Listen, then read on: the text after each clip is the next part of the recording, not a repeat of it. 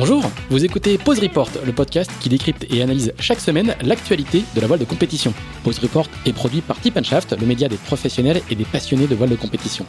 Tip Shaft, ce sont deux newsletters hebdomadaires en français et en anglais, des podcasts, des événements, des formations, ainsi qu'un festival du film et un studio de production de contenu que vous pouvez retrouver sur tipandshaft.com. Je suis Pierre-Yves Lotrou et je vous souhaite la bienvenue dans Pause Report.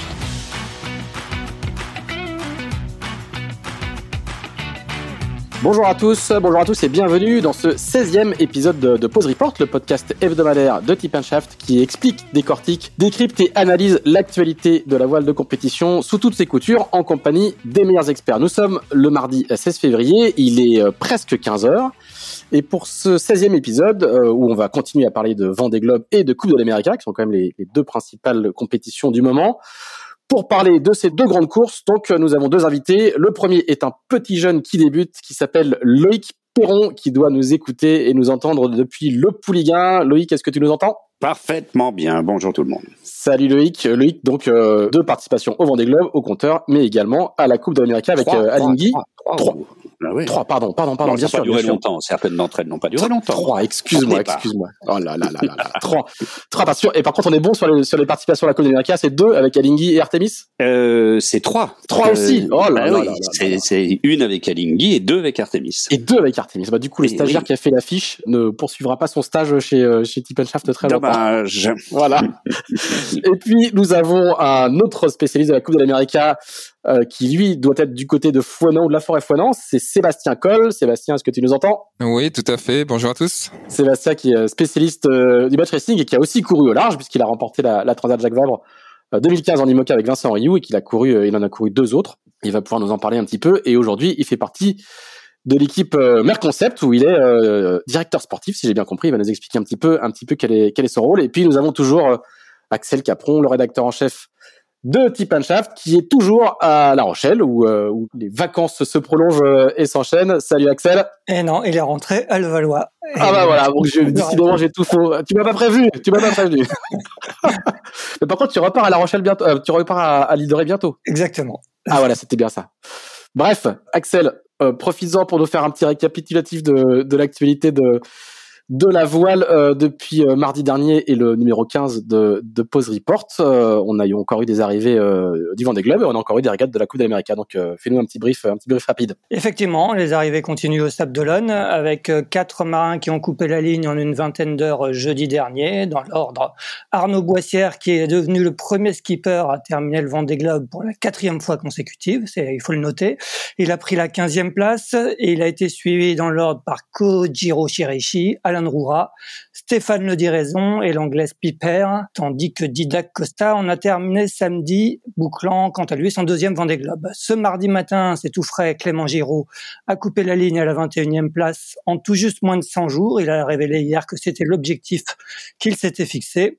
Ils ne sont plus que quatre en mer. Miranda Meron qui devrait arriver mercredi, Manu Cousin qui devrait en finir vendredi, avant les arrivées dans une dizaine de jours d'Alexia Barrier et d'Harry Oussela, sans oublier les deux navigatrices hors course que sont Sam Davis et Isabelle Joschke, qui devraient quant à elles arriver lundi ou mardi prochain au Sable d'Olonne. On a effectivement la Coupe de l'Amérique qui bat son plein avec la finale de la Prada Cup qui a démarré euh, le week-end dernier. On s'attendait à des régates très serrées, on en avait parlé ici euh, la semaine dernière avec nos invités. Et pour l'instant, c'est Luna Rossa qui fait cavalier seul.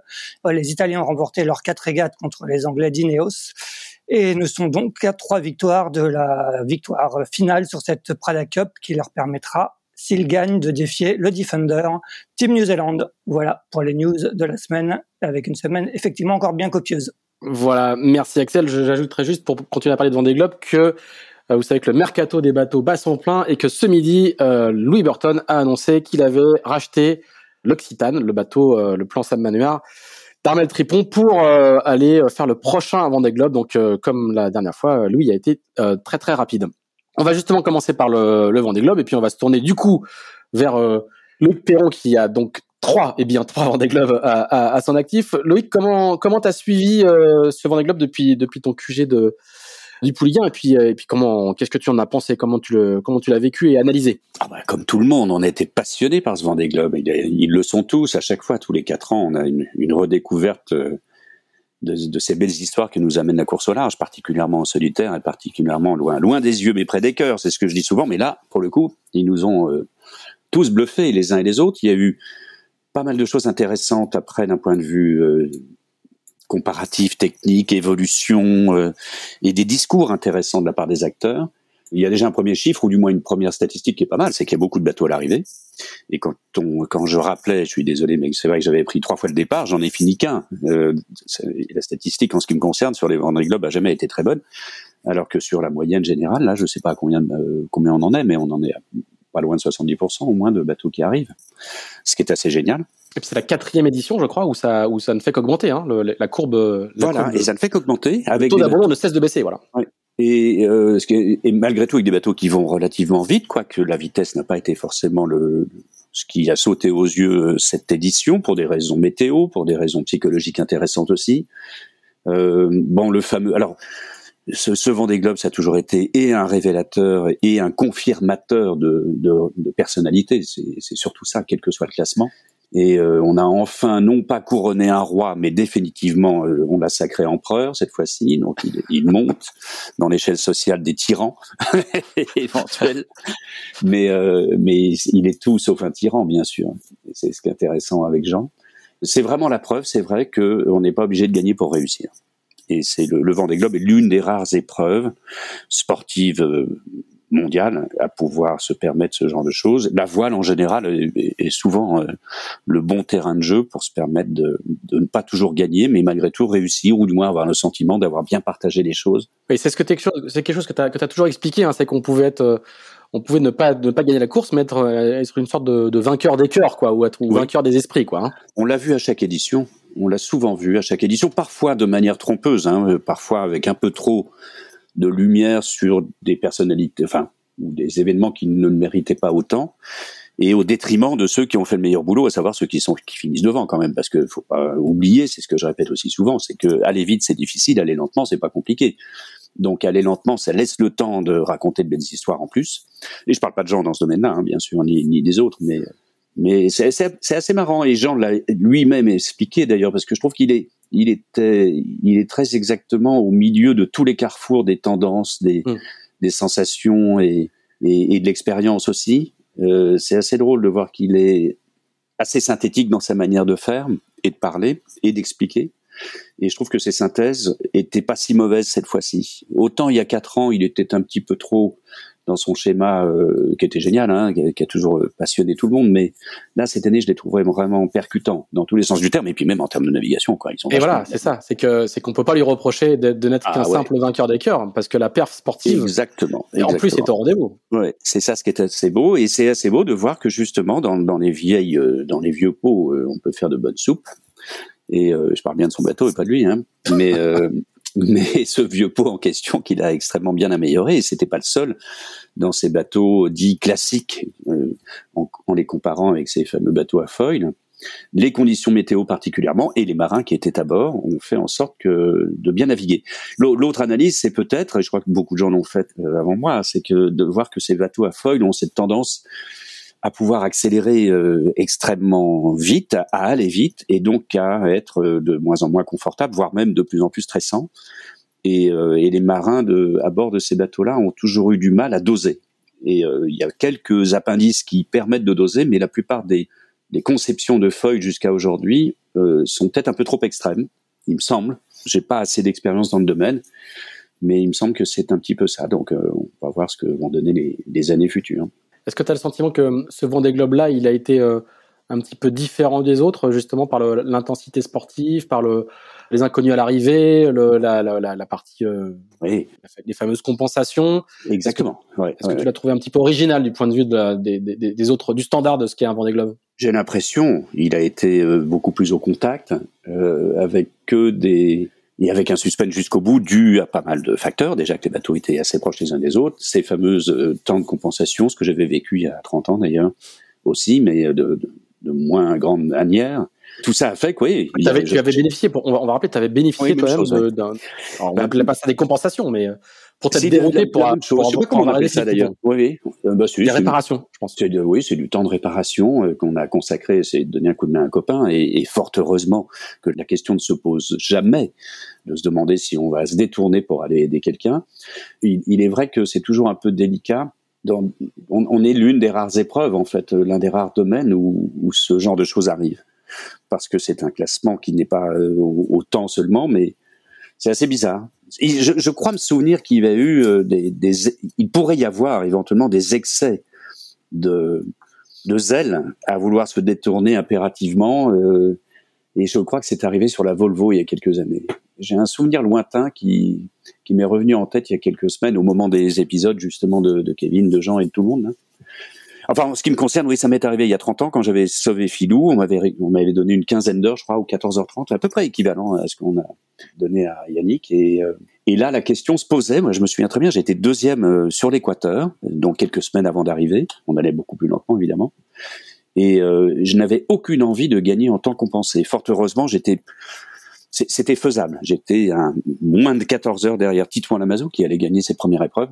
Et donc, pour éviter que ça ne se passe inconsciemment, ben, j'ai le fait en grand au niveau de l'équateur en, tirant tout droit auprès euh, contre l'Alizé, quelque chose qui en général ne marche jamais, mais en me disant ben si je coupe le fromage, euh, je finirai avec une chance sur dix en temps réel devant, mais sinon je serai suffisamment loin derrière pour qu'on n'utilise pas cette fameuse compensation. Ce qui était une situation très très différente de celle qu'on a eue cette année, où, euh, le classement final est parfaitement euh, justifié et vraiment génial à voir. Axel. Ouais, Seb, euh, toi, on imagine que tu l'as vécu davantage de l'intérieur, hein, puisque tu fais partie de l'équipe de, de Merconcept qui héberge euh, le, projet de Charlie Dalin. Est-ce que tu peux d'abord nous expliquer un peu quel rôle tu as tenu euh, auprès de ce dernier dans la, dans la préparation de son Vendée Globe?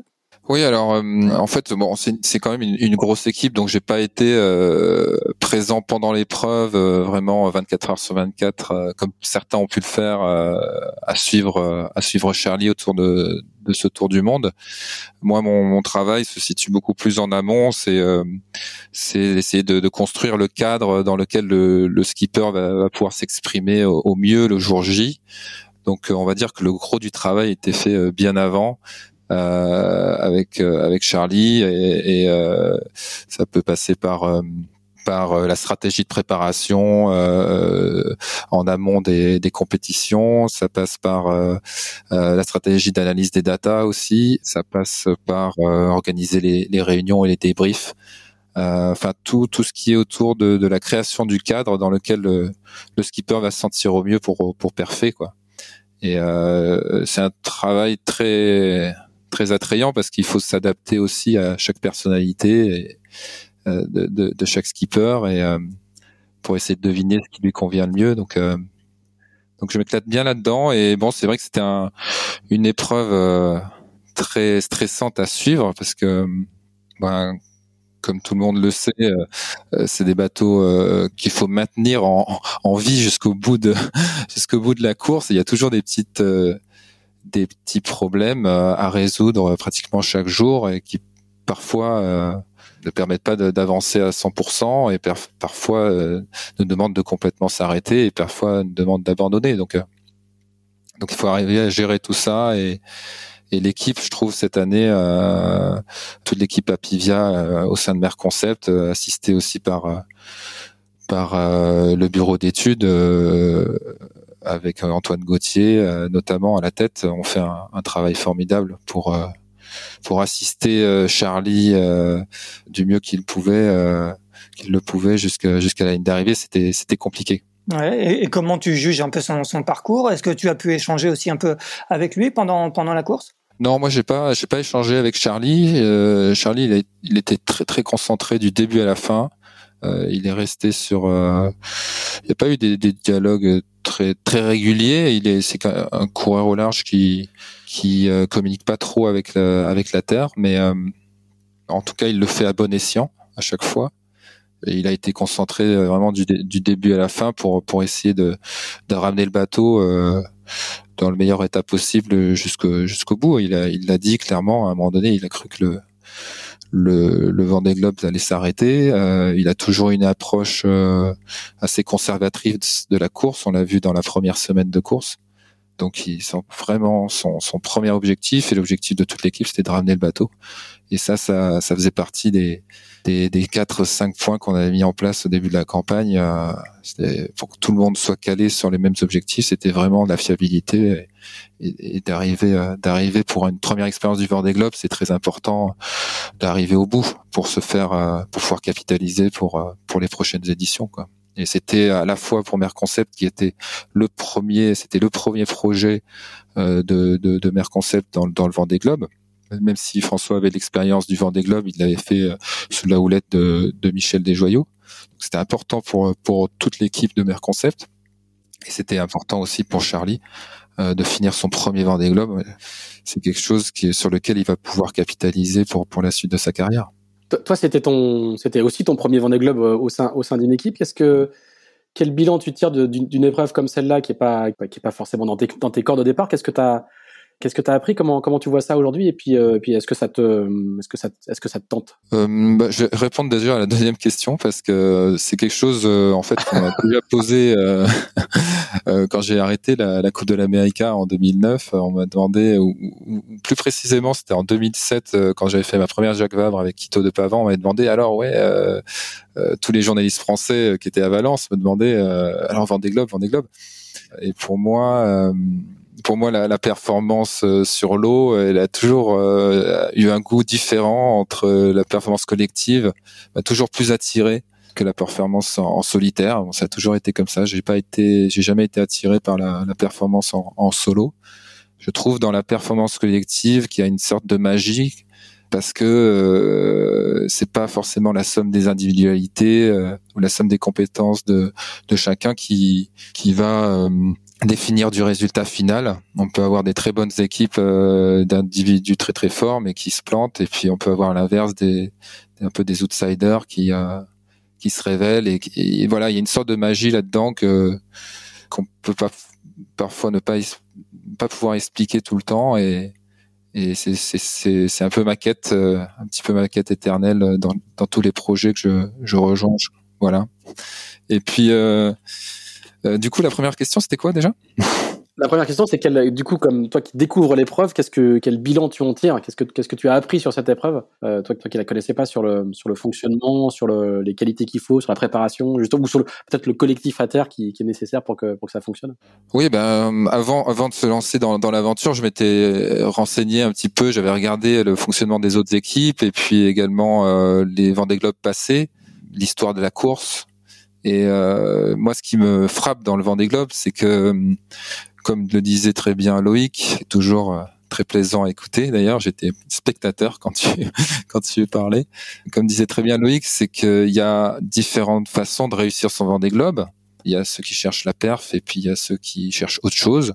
Et j'irai encore plus loin, c'est qu'il y a différentes façons de gagner le Vendée Globe. Et il y a différentes façons de réussir son Vendée Globe.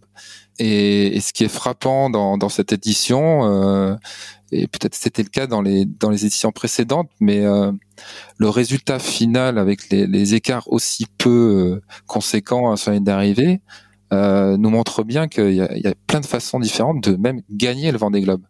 Donc euh, ça c'est assez fascinant et c'est sûrement une des seules épreuves qui euh, qui puisse révéler cette particularité quoi. Et et donc c'est passionnant pour la suite. Euh, moi, je, le bilan que j'en tire euh, à chaud aujourd'hui, c'est que chaque édition du Vendée Globe a ses particularités et la prochaine, euh, dans quatre ans, aura sa particularité. Donc il, à chaud, on a toujours tendance à, à, prendre comme exemple la dernière édition, celle qui vient de se passer, pour euh, vite en tirer des conséquences et puis euh, se projeter euh, sur une prochaine campagne performante sur le Vendée Globe. Mais mon sentiment, c'est que euh, il faut attendre un peu, euh, quelques mois, et, et, faire un bilan à froid euh, pour prendre en compte, euh, laisser passer un petit peu l'euphorie et puis prendre en compte aussi les éditions précédentes. Alors c'est sûr que le cadre change un petit peu à chaque fois, mais il y a quand même des choses, des bases sur lesquelles il faut se reposer et, et euh, pour redéfinir une campagne et toujours avoir à l'esprit que la prochaine édition du Vendée Globe ne sera pas identique à, celle qu'on vient de vivre ni à celle d'avant. Donc il, faut laisser une part aussi de créativité et puis d'adaptation euh, dans la définition d'un nouveau projet tout en essayant de définir bien les bases qui font qu'un Vendée Globe soit réussi et garanti. Voilà. Donc bon, les bases c'est peut-être assez facile, mais ça pourrait être de dire voilà toujours garder l'esprit que un Vendée Globe réussi, c'est finir, mais à l'intérieur de cette définition là, il y a quand même beaucoup de particularités à mettre, à, préciser. Donc, euh, voilà, c'est un peu c'est un peu mon, sentiment aujourd'hui, c'est que il y a plein de façons de gagner le Vendée Globe et il y a plein de façons de réussir son Vendée Globe et c'est ça qui est génial. Alors ce que tu dis est, je pense, euh, euh particulièrement vrai sur, euh, sur, sur toute la partie euh, design où on s'attache beaucoup aux statistiques météo. Il y, a pas, il y a pas mal de choses pour dessiner des bateaux et on voit que quelquefois le, la, la théorie des VPP se heurte parfois à la réalité, à la réalité météo. Axel. Oui, Loïc, tu, tu, nous parlais tout à l'heure du roi Jean devenu empereur. quels ont été un peu tes, tes, autres coups de cœur sur ce Vendée Globe? Est-ce qu'il y a des skippers que tu as découverts ou qui t'ont marqué? Oui, entre autres Isabelle euh, Joschke j'ai bien aimé euh, la manière dont elle a réagi à son début de course, qu'elle a elle-même considéré comme un peu, un petit peu en deçà, euh, ce qui n'était pas plus mal, hein, une fois de plus, le meilleur moyen de, de faire une course et de la finir si possible. Mais, mais j'ai bien aimé sa réaction et sa manière de naviguer. Elle était vachement impressionnante dans le sud. Elle fait une grande remontée, on va, on va, on va le rappeler. Hein. Elle, fait ah ouais. un, elle fait un comeback dans les disques qui est assez étonnant. Hein. Une belle remontada et, et, et, beaucoup ont attaqué de, de manière assez étonnante parfois dans, dans le sud. C'est assez drôle et on s'attendait pas vraiment à ça. Après, non, je, je trouve que c'est c'est l'ensemble de, des acteurs qui est assez génial. C'est pas seulement les les scénarios qu'ils nous ont proposés, mais euh, à chaque fois, c'est fou. On, découvre, mais il y a pas mal de gens qu'on découvre, même si on les connaît depuis pas mal de temps sur les pontons, qu'on se croise. On a le temps de les découvrir, de les écouter. Bon, j'ai pas été obnubilé non plus par l'ensemble de toutes les images, parce qu'il y en a presque trop. Moi, je trouve qu'il y a toujours un petit peu trop d'intervention. Cette obligation de le faire tous les jours, d'envoyer de l'image, du son et cette obligation réglementaire, on est tellement réglementé partout que je trouve que que ce dernier rempart, ce dernier espace de liberté qui nous l'a prouvé une fois de plus et encore plus cette année où on était tous un peu coincés chez soi, c'est dommage que les gens en liberté soient obligés de faire au bénéfice de ceux qui n'ont qui ont un peu moins de liberté. Enfin bon, c'est un autre sujet, mais je trouve pas je ne trouve pas qu'il y a euh, quelques décennies on souffrait du manque d'images alors que j'ai bien peur que les décennies et on y est déjà souffre du, du trop d'images. Trop d'images et trop d'informations et trop de sons. Mais, heureusement qu'on a eu bah, quelques interventions assez géniales. Tout ça pour dire qu'il faut pas tout regarder pour garder encore un petit peu de secret, un, peu, un petit peu de mystère, un petit peu d'éloignement. C'est d'autant plus vrai qu'il y, avait, y avait 33 marins au départ. Hein. Donc du coup, le volume, mécaniquement... Euh... Ah bah il est il est monstrueux, il est, il est trop oui, oui, il a augmenté de fait. On est obligé de faire des choix comme dans toutes les informations, mais une fois de plus, hein, c'est facile. Tout le monde le dit depuis longtemps, mais trop d'infos tue l'info. Est-ce que euh, euh, une petite question à tous les deux, est-ce que c'est trop tôt pour faire pour tirer un bilan technique de, de la course? Les fameux, euh, on en a parlé un petit peu à chaque fois, mais le, les, les, grands foils. C'est ce que Seb a, c'est ce que Sébastien a commencé à dire très justement. Oui, il est toujours un peu trop tôt pour faire des analyses à chaud, c'est le cas de le dire. Il faut laisser retomber un petit peu. Et puis c'est pas, c'est jamais seulement un outil qu'il faut comparer. C'est l'utilisateur de l'outil et la manière dont il l'a fait.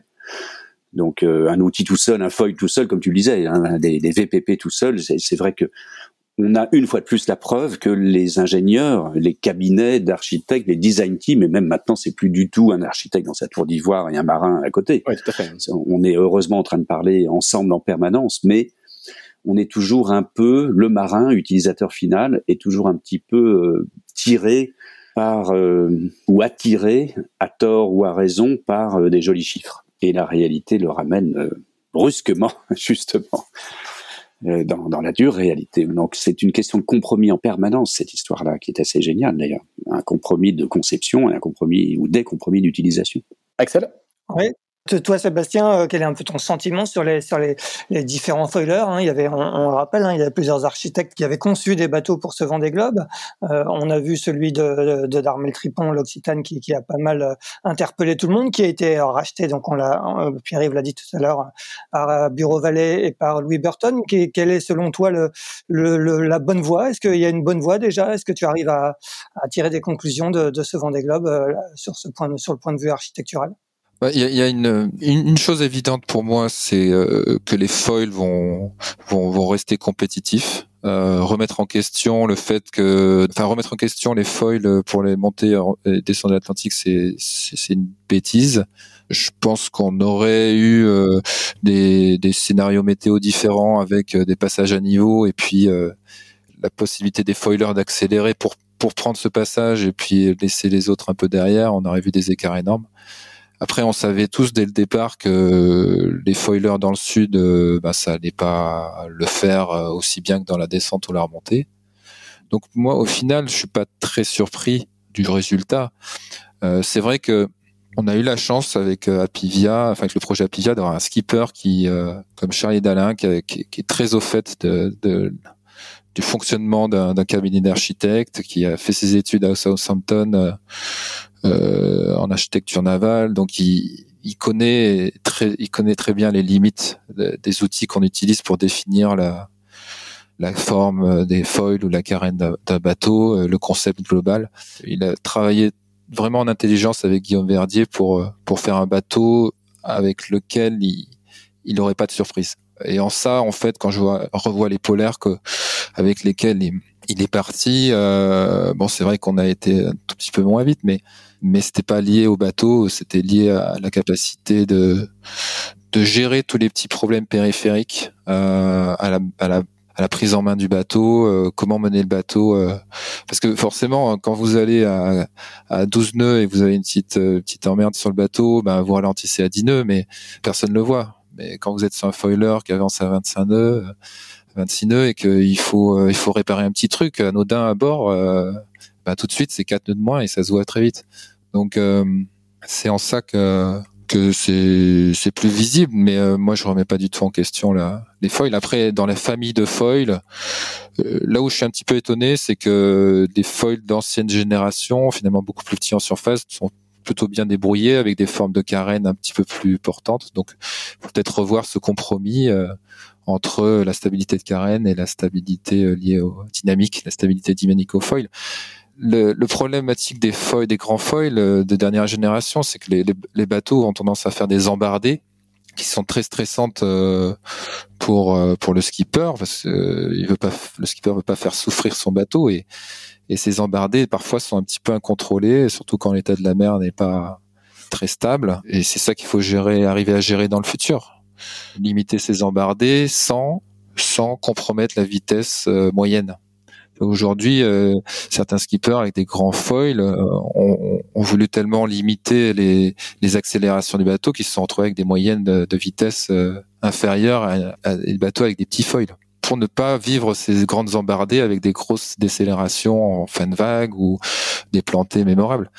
Donc c'est ce compromis-là qu'il faut arriver à, à trouver dans le futur et, il est probablement lié euh, à, l'équilibre entre la, stabilité euh, la stabilité de, de, forme de la carène et la stabilité dynamique liée au foil. Est-ce que quand on vous entend discuter, quand on entend les retours des marins euh, sur sur le Vendée, et quand on regarde les chiffres et la réalité, je pense par exemple à, la Transat Jacques Vabre où le débat grand foil, petit foil dérive n'a quasiment pas eu lieu. Est-ce qu'on n'est pas en train de se rendre compte qu'il hum, faut vraiment euh, un dessin, en tout cas de foil, très spécifique pour le pour le Vendée Globe et en particulier pour le pour le Grand Sud, alors que sur les transats plus courtes, type Route du Rhum ou type euh, Transat Jacques Vabre, euh, eh ben il faut euh, il faut les foils qu'on a qu'on a aujourd'hui. Est-ce que est-ce qu'on se rend pas compte que du coup le l'exercice spécifique du Vendée Globe est, est, est encore plus spécifique avec ce type de bateau? Vas-y Loïc. tu me repasses la patate chaude. Euh, j'ai beaucoup moins travaillé avec les cabinets d'architectes sur les, ces dernières générations, évidemment, mais oui, c'est tout à fait logique. Dans la question, on a déjà la réponse. On parle d'un Vendée d'un tour du monde qui comme le disait Seb à propos de l'Atlantique Nord et Sud, il y a, on va dire deux grandes familles d'allure. Euh, il y a les Atlantiques qu'on franchit du nord au sud et qui globalement se passent à peu près, euh, allez, en grande statistique au origin, et c'est là où les feuilles, les grands pour le coup, ont un gros avantage. Voilà. Et puis après il y a le sud. Et le sud, bah, comme le nom l'indique, ça se passe plutôt euh, en VMG avec des états de mer un peu très très différents, des longues houles, des grandes accélérations et pas des vitesses constantes paradoxalement des états de mer surtout qui sont pas très drôles. Donc il faut tout simplement trouver un compromis pour pouvoir euh, aller vite quand c'est lisse et, et, pas trop lentement quand c'est pas lisse quoi. C'est toute euh, voiture sur le Dakar a le même la même problématique. C'est pas des F1 mais c'est pas non plus que des buggy parce qu'il faut faire un truc entre les deux. Euh, c'est tout.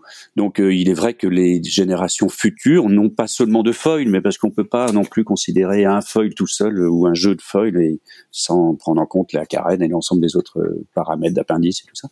C'est assez passionnant, mais c'est vrai que on, on sent bien qu'il va y avoir une sorte de convergence entre être capable et accepter de ne pas forcément être le plus rapide, mais euh, surtout faites toujours en sorte de ne jamais être le plus lent. C'est toujours, euh, c'est toujours été mon motto et c'est comme ça que ça marche. Et c'est le cycle assez naturel de l'innovation aussi, d'aller trop loin à un moment, de revenir à un autre compromis ensuite et de. mais c'est bien, hein, mais c'est mais c'est intéressant tout ça, c'est assez génial. Puis bon, faut pas oublier que ça n'a lieu que tous les quatre ans. On n'est pas en train d'avoir euh, 15 bateaux, des mulets qui tournent en laboratoire H24 dans le Grand Sud. Euh, c'est que tous les quatre ans qu'on a la chance d'aller se mesurer avec des éléments qu'on reproduit, qu'on reproduit très difficilement virtuellement en fait. Sébastien, tu veux traiter la patate chaude ou tu, tu la laisses définitivement Loïc? Non, je, je, c'est très bien traité. Je suis, entièrement d'accord avec euh, ce que dit Loïc. Je rajouterais juste qu'il y a une porte ouverte euh, à une conception de foil euh, ou de système. Parce qu'on parle beaucoup des foils, mais on parle très peu des systèmes qui permettent de contrôler ces foils. Et il y a probablement une grande porte ouverte à des, ingénieurs créatifs pour nous trouver un foil avec plusieurs vitesses que le skipper puisse choisir en fait quelle prise de risque ou quelle euh, ouais quelle vitesse il veut utiliser euh, euh, comme on le fait pour les voiles on change de voile tout ça. Bon là il serait question de changer de foil mais mais voilà. Donc il y a, y a aujourd'hui on a vu trois grands types de foil de familles de foil et ça va sûrement converger vers vers celle qui permet de, de changer de d'intensité enfin de, de, vitesse quoi quelque part et il y a, beaucoup de choses à faire. Et je pense que celui qui va trouver la solution aura, aura un petit un petit cran d'avance sur les autres. Mhm. Alors, j'entends Loïc euh, qui, qui, qui abonde. On va, on va continuer à parler de foil, mais sur des bateaux euh, complètement différents, puisque on va larguer la quille en cours de route. On va, on va, on va s'intéresser maintenant à la Côte de l'Amérique, donc à l'autre bout du monde, une pratique euh, presque, sans doute la, pratique la plus diamétralement opposée euh, à celle du Vendée Globe, qui est le, qui est le, la Coupe d'Amérique. Axel, euh, eh bien, il y a eu euh, quatre régates depuis mardi dernier. Est-ce que tu peux nous faire un, un petit point? Tu l'as déjà fait très rapidement en début, mais nous, nous remettre, nous remettre un petit peu dans le dans la tête les, les données du problème et puis le, le, le, le résultat auquel, auquel on est arrivé sur cette, cette première partie de, de la finale de la Prada Cup. Euh, tout, à fait. Comme, je le disais, on, s'attendait après les, les round robin et la demi-finale de, cette Prada Cup à des débats euh, serrés entre, les Anglais d'Ineos Team UK et les Italiens de Luna Rossa. Euh, finalement, il y a eu quatre régates qui ont été toutes largement dominées par Luna Rossa, hein, qui a pris à chaque fois les, meilleurs départs et qui a réussi à, contrôler son adversaire euh, tout le reste de la régate avec des, écarts à l'arrivée qui, qui ont oscillé entre, entre 30 secondes et 1 minute 30 à peu près, je crois. Et donc, qui mènent, effectivement, les Italiens mènent 4-0 euh, il faut sept victoires hein, pour remporter cette Prada Cup. Donc, euh, bah, la question est de savoir si les Anglais, dans, dans un court laps de temps, vont réussir à, rattraper leur retard, à faire des développements euh, d'ici les, prochains matchs qui auront lieu le week-end prochain. Euh, Loïc, euh, j'imagine que, tu, suis quand même de près cette Coupe de l'Amérique, même s'il y a un gros décalage horaire, on peut peut-être pas tous regarder les régates en direct, mais qu'est-ce qu'elle t'inspire un peu cette 36e édition pour l'instant? Qu'une fois de plus, et depuis près, près de 150 ans en tout cas, cette, cette vieille dame a non seulement été liftée, mais là elle a carrément était recousu de tous les côtés, euh, que c'est toujours du duel et que l'évolution technologique, du moins c'est l'un des laboratoires les plus incroyables en techno parce qu'il y a des budgets, parce qu'il y a beaucoup de talents, parce qu'il y a beaucoup de monde. Et c'est pas pour rien. Il est vrai que depuis, allez maintenant une petite dizaine d'années, en gros, on a euh, redécouvert la manière de voler sur l'eau. Redécouvert pourquoi? Parce que euh, même si les, les foils existent depuis un peu. Bon, on n'arrête pas de parler de foils en gros, hein, qu'on soit sous un kite, une wing, un gros monocoque, un multi, un paddle, euh. un paddle, tout ça, ça vole et c'est c'est vrai, c'est un vrai bonheur. C'est ce qui est assez paradoxal chez les marins de ce besoin et de faire des phrases et de s'extraire de l'eau, bizarrement on n'a plus du tout envie de toucher l'eau. Les marins se protègent, on n'a plus envie de recevoir des embruns, ni même que nos coques touchent l'eau. Et c'est normal. Maintenant, c'est pas nouveau. Ça fait plus d'un siècle que les feuilles existent. Il faut remettre un petit peu tout ça au milieu du, au milieu du jardin quand même parce que et le premier monocoque à foil intelligent qui ressemble étonnamment dans sa conception à ce qu'on voit en Nouvelle-Zélande, c'est Monitor et ça date des années 50 et c'était aux États-Unis, bien avant le fameux hydroptère de Tabarly et consorts. C'est intéressant de rendre à César ce qui lui appartenait, et ce César, c'était un Américain. Après, à titre très personnel, je trouve ça fascinant en termes de spectacle pendant 10 secondes. Je trouve ça toujours très chiant en termes de euh, stratégie potentielle. D'accord, il y a eu 17 virements de bord lors de la troisième manche il y a deux jours. C'était super, bon, très bien je m'emmerde un peu, pour être très franc. Je, je, je, zappe, je vais très très vite dès que je vois que l'italien est devant ou que l'anglais est devant. Et puis on attend quoi? On attend qu'il y ait une merde. On sait jamais ce qui va se passer, on sait pas pourquoi. Exactement les mêmes problématiques de désintéressement, je trouve, en ce qui me concerne. Moi, je m'intéresse pas vraiment à ça. Je trouve pas que ces engins-là soient totalement, comment dirais-je, idéaux pour un duel. J'ai souvent dit que les plus beaux duels, c'est plutôt les duels à main nue, euh, c'est pour ça que la lutte gréco-romaine, gréco-romaine est assez intéressante. Faire de la lutte gréco-romaine avec une Kalachnikov de chaque côté, ce serait moins intéressant. Bah, c'est un peu ce qui se passe, bizarrement. Euh, voilà, pla pla la Kalachnikov. Hein. Oui, alors plaqué évidemment avec des balles, en, oui, en, tout ce que tu veux, mais mais je trouve ça trop rapide, bizarrement. C'est fascinant d'un point de vue technologique, c'est exceptionnel d'un point de vue de qualité de, de marin, admettons, et encore, c'est même plus des qualités de marin. Une fois de plus, on a huit hamsters qui sont en train de faire de l'énergie et deux, euh, et deux singes derrière qui la dépensent, cette énergie, c'est tout. Donc c'est exactement le même problème qu'il y a quatre ans euh, aux Bermudes et, et pas si loin de, de ce qu'on a initié euh, à San Francisco il y a dix ans déjà. Donc il faudrait revenir au, bon vieux classe America C'était plus intéressant Non, je, je, revenir, non, non, faut évoluer évidemment, mais je ne trouve pas que ce, c'est je ne trouve pas que la vitesse soit la meilleure des réponses pour du match racing. Et j'en parle, euh, et je sais que Seb, je sais pas s'il partage mon point de vue, mais enfin, en tout cas, j'ai pris de, tels dérouillés battus par Seb Cole et tous ces champions de match race en, en classe 8. Et pour moi, c'était un vrai bonheur et beaucoup plus intéressant en termes de manœuvre, en termes de, stratégie, la lenteur toute relative de, des bateaux, à mon avis, fait la valeur du match race. Si on parle de match race, il faut qu'on aille lentement, je crois. Maintenant, il y a quelques phases intéressantes, je suis d'accord, les phases de départ sont assez belles euh, et on voit bien que si on gagne pas un départ, ben on est quasiment sûr de perdre la course. Donc, euh, et ce qui est dommage aussi, parce qu'il y avait quand même pas mal de manières de revenir dans l'ancien match race avec des bateaux anciens. Là aujourd'hui, a priori, à part une erreur, non pas de stratégie, mais juste une erreur matérielle. De manipulation, quoi. De manipulation, d'un fog qui monte ou qui descend pas, euh, et, dont on sait jamais pour quelle raison ça a marché ou pas marché. Euh, alors que euh, quand on voyait, enfin voilà. Bon, je, je veux pas faire vieux con ni ancien combattant, mais même si je le suis vraisemblablement, mais je ne, je ne trouve pas que ça soit un spectacle fascinant. C'est oui, c'est c'est un, un, joli spectacle boosté. Euh, il manque plus, il y a plus qu'à mettre trois autocollants Red Bull et puis faire descendre des caisses à savon le long d'une montagne. C'est pareil, quoi. C'est sympa pendant 30 secondes, mais bon, pas trop d'intérêt. Alors, bah, forcément, on attend la réaction de, de Sébastien. je ferai un peu le bouchon pour qu'on s'amuse. Vas-y, Seb, à toi. Alors, Sébastien. Ben, moi, je suis avec beaucoup d'intérêt et puis euh, je suis pas entièrement d'accord avec ce que dit Loïc dans le sens, euh, enfin le côté, euh, ah. bon, côté technologique, euh, c'est clair. Bon, on est d'accord, c'est, c'est fascinant. Moi, le concept, le concept au départ, j'y croyais pas trop. Je, je comprenais pas comment ces bateaux allaient rester équilibrés vraiment. Et et puis force est de constater que ça marche bien. bon, il faut savoir que c'est les meilleurs marins du monde sur ces bateaux-là. Ça va très très vite ils sont à la limite quand même. Hein, quand tu vois, euh, en, fait, à l'intérieur des bateaux, c'est des usines à gaz.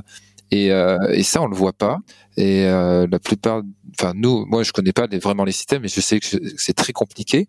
Et il y a des assistances partout, y compris au niveau de la direction. Et on voit très vite que bon, des barreurs très très expérimentés, très forts comme Dean Barker, bah, ils subissent parce que peut-être qu'ils ont un système qui est un petit peu moins facile que d'autres. Ouais. voilà, donc il y a toute une partie un peu secrète qu'on ne sait pas. C'est assez fascinant. Après, au niveau sportif, bon, ben, moi, ça a été ma première désillusion quand je suis arrivé sur l'America's Cup. Hein. C'est-à-dire que je venais, sur ma première campagne, je venais du monde du match race. Donc, euh, tu tires au sort le bateau euh, le matin, euh, tu as une heure pour t'entraîner dessus, le bidouiller dans une certaine limite, c'est-à-dire trois scotch et quatre élastiques. Et puis, ben, tu pars au combat et, et, le soir, quand tu rentres, ben, soit tu rentres à la maison, soit tu as droit voilà, une journée de plus. Mais tout le monde est à égalité, tout ça. Ma première, euh, la première chose qui m'a frappé euh, quand je suis rentré dans un projet America's Cup et surtout quand j'ai fait ma première course, donc à l'époque c'était des actes, euh, euh donc qui nous amenaient à l'America's Cup, et je me suis rendu compte que voilà, au final, l'America's Cup ce n'est pas du match race. c'est ça reste une de, de la régate avec différences, eh oui. les différences de performance entre les bateaux. Et des fois, c'est très dur parce que tu, tu, tu ne vois pas la, la, coupe en 2007 à Valence. Il y avait des, des différences de performance qui étaient euh, immesurables tellement elles étaient fines, mais une certaine aisance euh, à virer, une certaine aisance euh, à euh, tenir son dial-up, à garder le contrôle du bateau de 20 tonnes à 2 tonnes 5, alors que l'autre il, commence à perdre le contrôle du bateau à, pardon à perdre le contrôle du bateau à 2 nœuds 5 et un bateau de 20 tonnes et puis l'autre il perdait le, bateau à trois à trois nœuds ben ça c'était un avantage parce que tu, tu pouvais lui il était obligé de dégager de certaines situations plutôt que toi et tu pouvais reprendre le contrôle. Donc toutes ces petites différences font aussi, euh, je trouve, le côté un peu magique de la coupe, c'est-à-dire que tu vas étudier ton adversaire un petit peu comme un, boxeur va étudier, ou un lutteur, comme tu prenais l'exemple. Un lutteur va étudier la technique, les avantages, enfin les points forts les points faibles de, son adversaire. Et, et ça, c'est plutôt plutôt cool. Après, c'est vrai que ben il y a moins de choses qui se passent une fois que le départ est donné, parce que s'il y a déjà un avantage au départ, si c'est pas un départ égalité, ou tout du moins, on parle souvent du premier croisement. Souvent, le premier croisement, c'est celui qui, qui, gagne la course parce qu'il a le contrôle. Il a qu'un seul mec à, à contrôler et pas 10 comme, ou 20 ou 30 ou 50 comme dans une course en flotte. Donc, forcément, bah, celui qui est derrière, il a beaucoup plus de mal à, à survivre. Maintenant, sur ce qui s'est passé là dernièrement, c'est sûr, je pense que Loïc, tu, tu, tu réagis par rapport à ce qui s'est passé sur les quatre dernières courses. Mais on a vu quand même sur euh, sur les courses précédentes qu'il y avait des des, des euh, ça jouait un petit peu. Là, je pense que sur les quatre dernières courses, on a quand même euh, deux dynamiques très différentes entre les les, les équipes et, et avec. je pense que si tu inverses les positions au départ aujourd'hui, tu mets Ineos devant et Luna Rossa derrière, je pense que Luna Rossa aurait plus de mal à à remonter euh, en termes de performance. Il y a beaucoup de gens qui disent que Luna Rossa aujourd'hui est plus rapide qu'Ineos. Je suis pas tout à fait d'accord parce que Ineos a, a, été à portée de tir la plupart des régates, malgré avoir pris des départs un peu derrière. Et c'est surtout, moi, je pense que sur ces quatre dernières courses, il faut rappeler à quel point Luna Rossa a très très bien navigué. Ils ont vraiment euh, fait du, un super boulot. On a senti quelques phases où dans la voie de Bruni notamment, on sentait un petit peu de tension, ou dans la voie du régleur de grand voile chez Luna Rossa. Mais à part ça, euh, j'ai trouvé euh, une certaine constance et sérénité dans leur prise de décision. La sérénité est amenée beaucoup aussi, je trouve, par Spitil, parce qu'il a, il a un timbre de voix qui est toujours très constant et ce qu'on ce qu'on voit pas trop chez Bruni. Mais mais c'est surtout euh, c'est surtout moi je pense à mettre au crédit de Luna Rossa parce qu'en en performance moi je reste convaincu que les bateaux sont très très très proches et que si voir que je pense que Ineos a plus de capacité de réaction que je pense que Luna Rossa est plus proche de son de sa butée de développement que que Ineos ne l'est. Et, euh, et j'ai j'ai pas la conviction parce que je pense que ça peut se finir en 7-0, mais euh, mais comme ça peut aussi euh, faire une remontada euh, avec Ineos qui reviennent à égalité assez vite, ça, peut être très vite dans un sens comme dans l'autre. Donc cette finale, pour ma part, elle est loin d'être d'être finie. Ah bah j'espère qu'elle n'est pas finie, on est d'accord, parce que malgré tout. Surtout que moi je préférais les Anglais, je sais pas pourquoi. Je trouve ça sympa. Et puis ça nous ferait du joli spectacle, comme tu le dis. Mais ah, d'accord, d'accord, vraiment d'accord avec ton analyse. Mais en fait, c'est pas le, l'aspect sportif des choses est assez intéressant. L'aspect match race lui-même, euh, enfin, on va pas revenir sur ce qu'on a dit l'un et l'autre d'ailleurs. On l'a très bien dit. Tout ce qu'on pensait. Non, il faut qu'elle revienne en Europe, c'est surtout ça. Par contre, si l'analyse de Seb, j'aimerais bien savoir ce que tu penses, toi, de ce que l'on voit entre anglais et italien aujourd'hui et de ce qu'on a vu des kiwis. Puisqu'ils sont euh, globalement anglais et italiens sont relativement proches, on va dire que le, vainqueur de cette Prada sera ou l'un ou l'autre et peu importe. Mais qu'est-ce que ça vaut par rapport aux kiwis? J'en ai aucune idée. Bah, c'est toujours euh, toujours la grande question hein, euh, quand on s'approche de la finale de la, de la Challenger Series. Euh, que ce soit la Louis Vuitton Cup ou la Prada Cup maintenant. Euh, voilà, alors il y a toujours ceux qui vont dire oui, mais euh, ils ont pas fait de régate, donc ils vont se faire manger.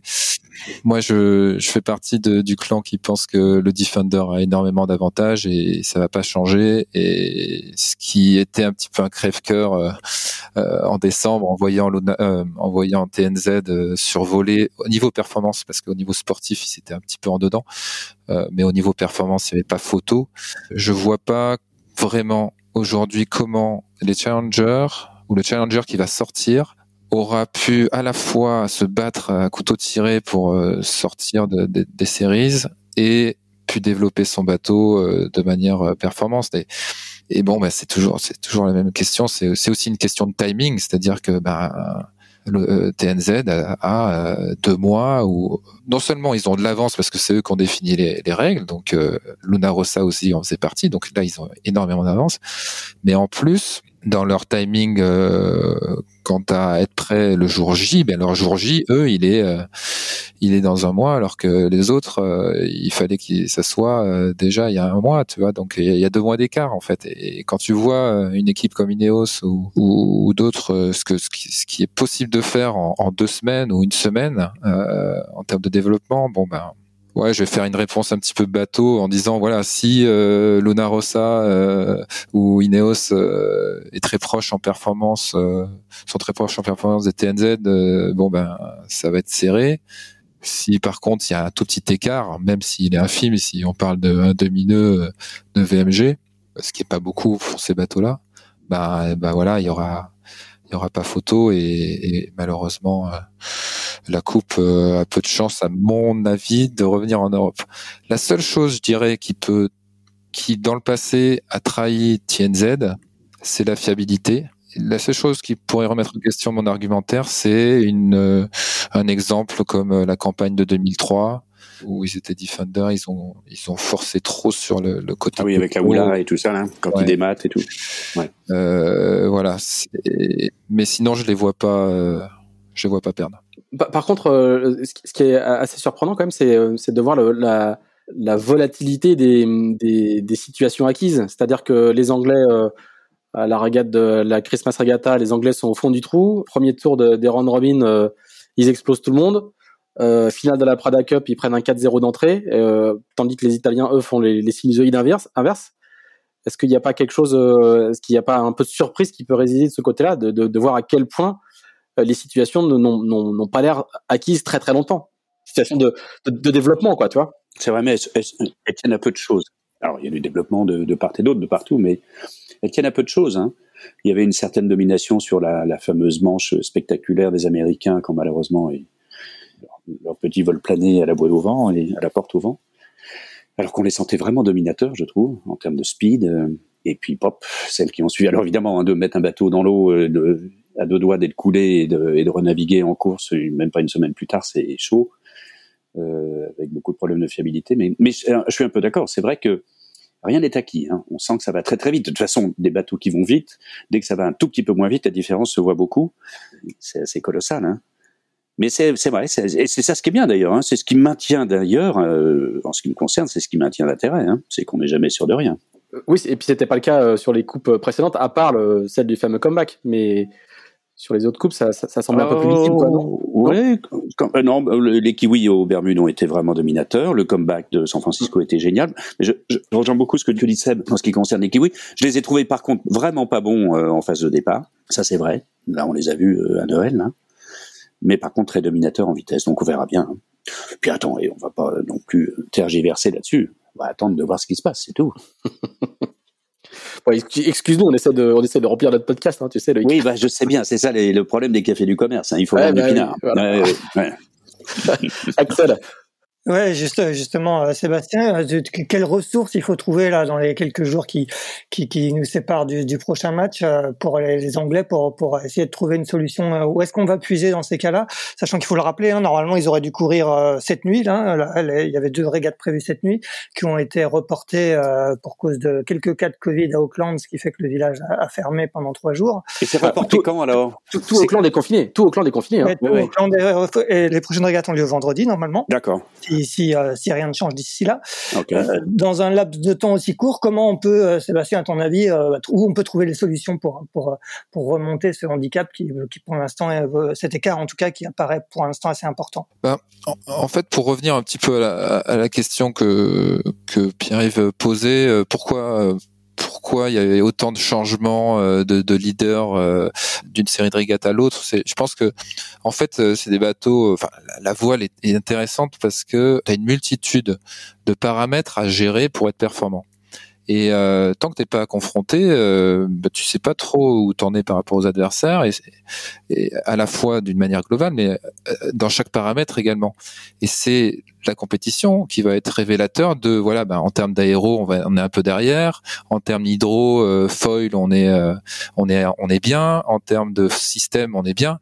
Donc on va monopoliser toute notre énergie ou une grande partie de l'énergie de l'équipe sur un, un, un, secteur privilégié. Et c'est pour ça qu'il y a des, des, rebondissements dans une classe nouvelle comme euh, comme les AC75 aujourd'hui. Mais c'est sûrement ce que vont faire euh, euh, Ineos. Ils vont là c'est assez facile de dire qu'aujourd'hui leur, leur, starting software et, et, leur système de prise de décision, leur decision making process sur les phases de départ n'est pas bonne, contrairement à, à, quand ils sont en course. Donc euh, la particularité du moment, c'est qu'ils vont pouvoir capitaliser quand même sur des très bonnes choses qu'ils ont fait en course, sur ces quatre courses-là. Ils ont été rapides dans des situations de contrôle difficiles, c'est-à-dire quand tu es derrière en match race, il faut pouvoir provoquer et il faut pouvoir changer ses modes pour sortir du devant ou créer des situations qui vont euh, mettre en difficulté l'adversaire. Donc la prise de risque, elle est toujours sur celui qui est derrière. Et ils ont quand même, à mon sens, démontré que ils ont euh, pu euh, mettre la pression à Luna Rossa tout au long des courses. Il n'y a pas une course où euh, ils ont abandonné, euh, ils ont fini une minute trente derrière. Tu vois, ils ont toujours été à portée de fusil. Et ça, c'est quand même quelque chose de d'assez révélateur sur sur leur leur capacité à, à, à rebondir, je pense. Clairement, ce qui est identifié là, c'est le c'est le départ. Je pense que vraiment, si on inverse les positions au départ, euh, on n'a pas du tout le, le, le même résultat et, et, ça peut aller très vite euh, le 4-0 dans le sens. Donc ça va être euh, starting software, euh, revoir les bases, certaines bases, les particularités par rapport aux boundaries. Les bateaux sont tellement rapides que les boundaries sur la, la, la, box de départ sont, sont finalement très proches en termes de timing. Donc il faut arriver à jouer autour de ça. Donc euh, tout ce travail avec les entraîneurs, euh, euh, les coachs sur euh, la décision et l'exécution, parce que quand même sur les quatre départs de, manche, on a eu deux départs qui étaient foirés par Ineos par des problèmes de, timing de décision, soit trop tôt, soit trop tard. Et on a eu quand même deux où c'était plutôt de l'exécution. Je, pense notamment au dernier départ. Euh, ils étaient en position parfaite pour prendre la droite, parce que tout le monde cherche à prendre la droite de l'adversaire, mais avec très peu d'écart latéral. Et, euh, et, bon, il y a une exécution euh, qui a été un petit peu foirée et qui qui a mis à mal toute la toutes les bonnes choses qui étaient. Donc ils sont ils sont pas loin. Pour moi, franchement, ils sont pas loin. Il faut le bateau est rapide. Euh, la question, et c'est pour ça que je veux renforcer le fait que Luna Rossa, ils ont très très bien navigué. Quoi. Et, et en naviguant très bien, ils finissent voilà 40 secondes devant, euh, en prenant un super départ devant, euh, en pliant la régate presque dès le départ. Donc euh, la capacité d'Ineos à tenir le choc là très proche tout au long de la régate, c'est quand même révélateur aussi d'un fort fort potentiel. Donc ça, je pense qu'ils vont se baser là-dessus et se concentrer et mettre toute l'énergie d'une équipe sur après, après la, la, la réponse que j'ai pas, c'est euh, la capacité à résister à la pression, parce que ben, ça va faire euh, potentiellement 4-1, euh, 4-2. Euh, voilà, il faut remonter au moins jusqu'à 4-3 pour pouvoir respirer un peu. Donc, je parle pas seulement de Ben Hensley, mais mais de toute l'équipe parce que chaque personne est très importante euh, dans l'équipe, euh, entre le gars qui prépare le bateau le matin euh, jusqu'au jusqu'au barreur qui va prendre qui va prendre le départ quoi. Donc est-ce que Ben lui il serait tout seul sur son fin aux Jeux Olympiques, il y a pas de souci. Moi je, je, je, fais confiance. Mais le Ben Hensley en tant que manager qui porte qui porte euh, le poids de toute cette équipe et de tous ses sponsors derrière. Est-ce que voilà, il va avoir les épaules assez larges Et de la reine, comme disait Christian Et de la reine. Et de toute l'histoire derrière ça. Là, franchement, s'il fait le, ça sera ça sera une histoire magnifique et qui aura beaucoup plus de valeur, je trouve, que ah non, peut-être pas, remarque, parce que le comeback de San Francisco, c'était quand même très exceptionnel. Mais, euh, mais en tout cas, ça révélera une, un vrai leadership et une vraie personnalité euh, de la part de Ben, parce que euh, il était présent. Et il en était. Rappelons-le. Il était présent sur le comeback, mais il était, il est arrivé en cours de route. Il a remplacé John Kostecki. Il était plutôt dans une position où, moi, tu mets dans cette situation, j'ai rien à perdre Tu vois, on est mené euh, de je sais pas combien de points. Euh, je me lâche, j'ai aucune pression, quoi. On perd encore trois manches, bon ben c'est pas, tu vois. Mais si si ça se passe bien, ben je peux je peux être un des gars qui a fait euh, changer le changer le cours d'histoire. Donc zéro pression à San Francisco. Là aujourd'hui, sur ses épaules, il y a, il y a une équipe, il y a une campagne, il y a une équipe, il y a un pays, il y a une histoire et c'est le, meilleur euh, olympique, euh, navigant olympique de tous les temps et probablement le meilleur euh, navigant de tous les temps, quoi. À voir. Bon, en tout cas, c'est ouvert. Loïc, toi qui as, toi, qui as connu des, des stars assez divers dans, dans, les, dans les défis où tu as, travaillé, comment ça se passe humainement dans, dans, dans, les moments un peu, un peu compliqués, là où tu as la pression, justement, comme le, comme décrit Seb? Oh, en, général, euh, on, reconnaît les champions et il n'y a pas que ceux que l'on voit euh, à l'écran. Hein. Il y a tout le, back-office, j'oserais dire, qui est presque plus important. Il n'y a pas un seul petit rôle dans aucune entreprise d'ailleurs. Et les bons managers savent très bien ça et savent mettre en valeur la totalité des rôles.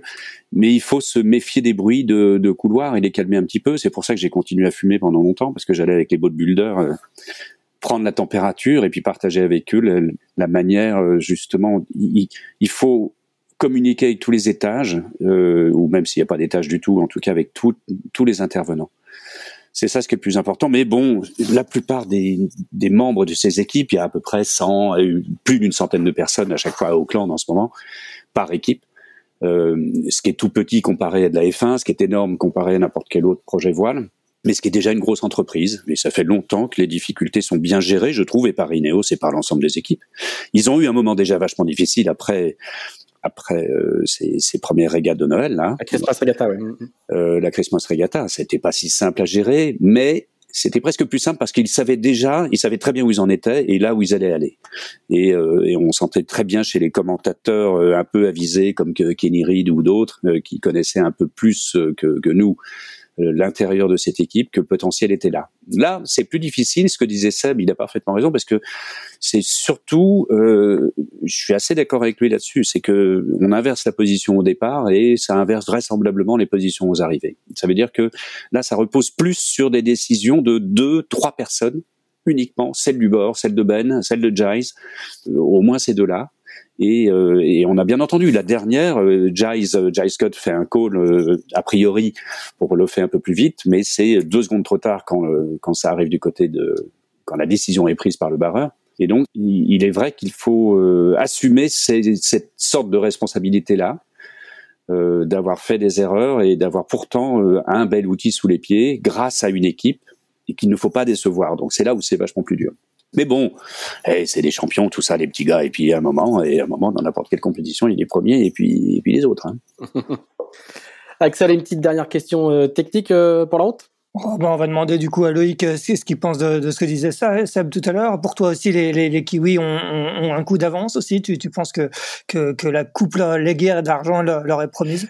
Il est vrai qu'ils détiennent euh, pas mal de, comme toujours, c'est vrai qu'on dit toujours que le Defender est bien placé. Ceci dit, Seb disait aussi juste après euh, que le fait d'avoir navigué en compétition permet aussi de progresser. Donc, euh, mais, oblige à être prêt plus tôt, c'est vrai. Mais inversement, a cet avantage considérable d'être dans le vif du sujet. Donc, c'est toujours cet éternel débat entre la position du defender qui a l'avantage de maintenir l'ensemble des règles et d'avoir l'avantage un peu du temps. C'est lui le maître de l'horloge un petit peu, mais pas forcément de ce, mois de compétition euh, chez les, chez challengers est toujours et, jamais inintéressant. leur permet de progresser pas mal. Je sais pas du tout. Pour être très franc, j'aimerais bien ne pas savoir. Enfin, j'en sais rien et je, tout ce qu'on peut souhaiter, c'est qu'il y ait de, beaux matchs et surtout pas une grande domination ni d'un côté ni de l'autre. Eh bien, c'est ce que nous allons euh, leur souhaiter et nous et nous souhaiter nous à nos suiveurs surtout euh, collectivement de d'assister, c'est-à-dire des matchs serrés euh, jusqu'au bout. Ça va nous coûter cher en nuit blanche pour ceux qui ceux qui restent collés devant devant Canal+. un petit point programme, Loïc, c'est quoi ton c'est quoi ton programme des, des, des, prochaines semaines? Quelques engagements, quelques engagements en régate ou et oui, oui, quelques engagements régates. J'avais des convoyages de bateaux à faire, mais euh, j'ai plus le temps. Euh, un petit peu de d'essais de gunboat à, et de outre-mer. Il y a l'outre-mer Cup. J'espère qu'elle aura, qu'elle va être confirmée. Ce sera au mois de mai. Et de la petite régate, mais je peux pas encore vous dire pour l'instant. Euh, je sais pas, c'est pas été vraiment officialisé. Mais oui, oui, ça va être sympa. Une, une année assez chargée, en fait, bizarrement pour un jeune retraité, c'est bien. Voilà, le, le planeur n'a toujours pas atterri, donc il est toujours, euh, il est toujours en phase de descente euh, tranquille. Gros ascendant, gros ascendant en ce moment. Euh, gros, Je reprends de l'altitude. Vario, ça fait du bruit. Très bien. Sébastien, toi, c'est quoi ton, ton, ton, programme des semaines et des mois à venir, à la fois sur l'eau et à terre? Oui, alors euh, moi j'ai toujours mon, activité de, navigant pro, donc euh, je, cette année je vais faire la saison de TF35 euh, avec Real Team. Le TF35 c'est un bateau qui est, assez récent, qui a été mis à l'eau l'année dernière. C'est un, one design, donc un monotype, avec une particularité, c'est que donc c'est un catamaran foiler avec un système automatique de vol, c'est-à-dire que les navigants à bord utilisent un système, un pilote automatique qu'il faut régler bien sûr, euh, mais qui une fois réglé va euh, garder le, le, bateau en vol euh, à partir d'une certaine vitesse. À partir de 13 de 5, le, système se, de 13 de 5 de vitesse, le système se met en route. Et voilà, donc on arrive à naviguer sur le lac Léman euh, avec euh, cette une de vent et et, et voler sur l'eau et c'est c'est assez sympa. Les, les premières régates qu'on a faites en fin d'année dernière sont assez prometteuses. Voilà, j'espère que Loïc va venir nous rejoindre pour rien trahir. Ah, ce serait super, j'aimerais bien. Ce serait sympa. On pourrait continuer à discuter de la coupe. Et puis sinon, euh, bah ici euh, à, Concarneau avec Merconcept, donc on, on vient de rentrer l'Imoca Pivia dans le chantier, dans le dans la dans le hangar. On a sorti euh, Eleven Hour 1 qui est le, le premier bateau de, de l'équipe pour l'Ocean Race, l'équipe américaine qu'on qu'on suit, euh, qu'on assiste. Il y a Eleven Hour 2 qui est en fin de construction. On a l'ultime euh, également de, de, François qui est en, fin de construction.